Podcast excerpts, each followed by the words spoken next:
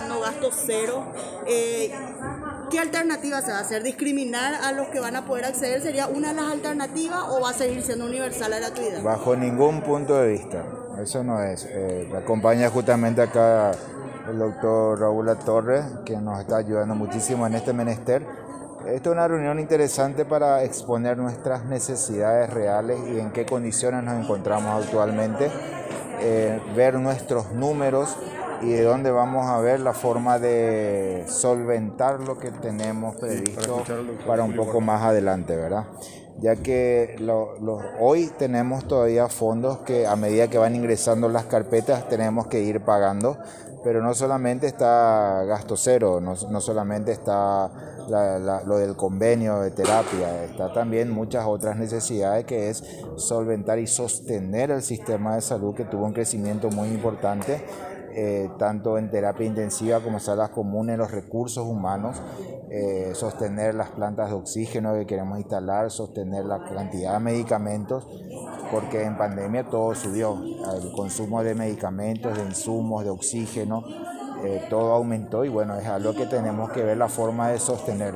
Hoy tenemos, como decía el señor diputado La Torre, Hoy el Paraguay tiene la cantidad de camas de terapia intensiva que tendría que haber tenido siempre, que es el número ideal de acuerdo a la cantidad de habitantes que tenemos.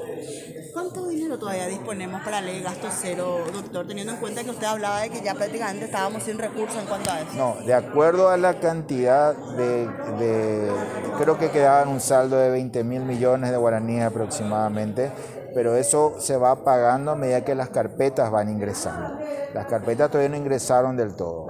Entonces, a medida que van ingresando, se paga, pero va a llegar un momento dado que no vamos a tener más. Y es lo que venimos trabajando con el Ministerio de Hacienda y con... pero por ahora hay tranquilidad todavía, ministro. Hay tranquilidad todavía. Todavía. ¿Hasta cuándo se calcula, ministro, esto? ¿Dos meses, tres meses, cuánto?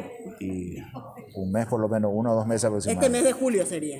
Sí, julio, agosto yo creo, porque los pacientes están 15, 20 días. Entonces, cuando el paciente sale de alta es cuando se presenta la carpeta, pasa por auditoría, pasa por una serie de requisitos y posteriormente a eso se hace el pago efectivo. Pero hoy día todo el dinero que tiene el Ministerio de Salud ya está comprometido, ministro, o hay todavía un saldo que les permite un poco movimiento de cintura. Está comprometido.